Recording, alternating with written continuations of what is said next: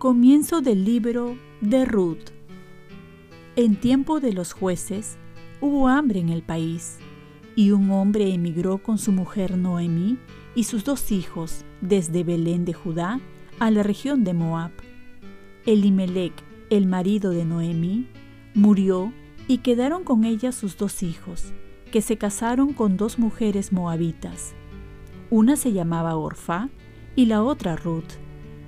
Pero después de residir allí unos diez años, murieron también los dos hijos y la mujer se quedó sin marido y sin hijos. Al enterarse de que el Señor había bendecido a su pueblo dándole pan, Noemí, con sus dos nueras, emprendió el camino de vuelta desde la región de Moab.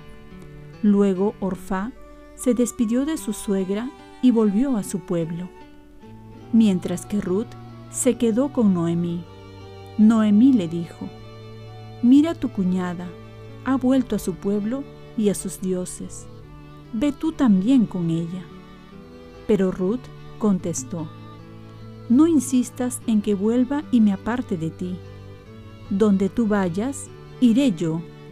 Donde tú vivas, viviré yo. Tu pueblo será mi pueblo, y tu Dios será mi Dios. Así fue como Noemí regresó con su nuera Ruth, la moabita. Cuando llegaron a Belén, empezaba la cosecha de la cebada. Palabra de Dios. Salmo responsorial. Alaba, alma mía, al Señor. Dichoso a quien auxilia el Dios de Jacob, el que espera en el Señor, su Dios que hizo el cielo y la tierra, el mar y cuanto hay en él. Alaba, alma mía, al Señor, que mantiene su fidelidad perpetuamente, que hace justicia a los oprimidos, que da pan a los hambrientos. El Señor liberta a los cautivos. Alaba, alma mía, al Señor. El Señor abre los ojos al ciego el Señor endereza a los que ya se doblan. El Señor ama a los justos. El Señor guarda a los peregrinos. Alaba, alma mía, al Señor. Sustenta al huérfano y a la viuda, y trastorna el camino de los malvados. El Señor reina eternamente, tu Dios, Sión, de edad en edad.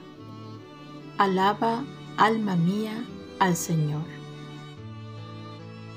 Lectura del Santo Evangelio según San Mateo. En aquel tiempo, los fariseos, al oír que Jesús había hecho callar a los saduceos, se reunieron alrededor de él, y uno de ellos, que era experto en la ley, le preguntó para ponerlo a prueba, Maestro, ¿cuál es el principal mandamiento de la ley? Él le dijo, Amarás al Señor tu Dios con todo tu corazón, con toda tu alma, con todo tu ser. Este mandamiento es el principal y primero.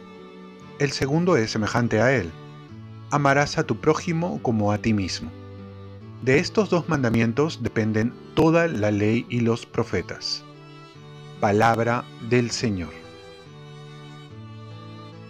Paz y bien, amar a Dios para tener fuerza para amar al prójimo. Si pudiéramos resumir lo que Dios nos pide y lo que más necesitamos, sería estos mandamientos. Amar a Dios y al prójimo. Y si queremos sintetizarlo más aún, lo podemos decir en una sola palabra, amar. San Pablo nos dice, quien ama cumple la ley entera. Y San Agustín ama y haz lo que quieras.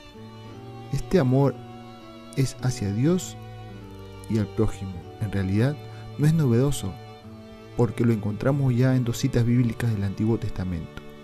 Amarás a tu Dios con todo el corazón, con toda el alma y con todas tus fuerzas. Y en otra cita bíblica, del amor al prójimo, nos habla Levítico cuando dice, amarás a tu prójimo como a ti mismo. Lo novedoso que nos va a traer Jesús es que va a unir ambos mandamientos en uno solo, para que uno dependa del otro, porque la tendencia es cumplir ambos mandamientos por separado, sin tener alguna relación, porque puedo ser muy fiel a mis devociones e indiferente con los marginados. Puedo orar mucho y mucho tiempo, pero no puedo soportar a mi prójimo por mucho tiempo. Jesús nos pide amar a Dios y al mismo tiempo amar al prójimo. O mejor dicho, si amamos a Dios, lo debemos manifestar amando al prójimo.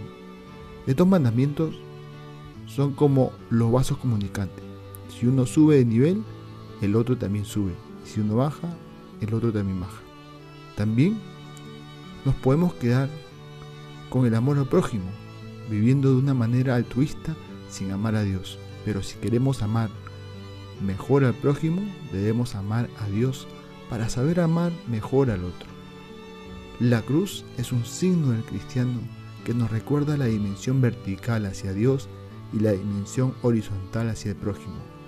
Ambos están unidos formando una sola cruz. Y para completar la idea, tenemos a San Juan que nos dice, el que dice que ama a Dios y no ama a su hermano es un mentiroso. ¿Es más fácil amar a Dios o al prójimo? Bueno, lo importante es amar. Y si amas a Dios, tendrás más fuerza para amar al prójimo.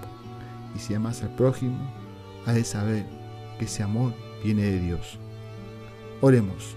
Virgen María, ayúdame a amar a Dios sin dejar de amar al prójimo. Ofrezcamos nuestro día. Dios Padre nuestro, yo te ofrezco toda mi jornada en unión con el corazón de tu Hijo Jesucristo, que sigue ofreciéndose a ti en la Eucaristía para la salvación del mundo. Que el Espíritu Santo sea mi guía y mi fuerza en este día para ser testigo de tu amor. Con María, la Madre del Señor y de la Iglesia, te pido por las intenciones del Papa. Con San José Obrero, te encomiendo mi trabajo y mis actividades de hoy para que se haga en mí tu voluntad. Y la bendición de Dios Todopoderoso, Padre, Hijo y Espíritu Santo, descienda sobre ti. Cuenta con mis oraciones, que yo cuento con las tuyas, y que tengas un santo día.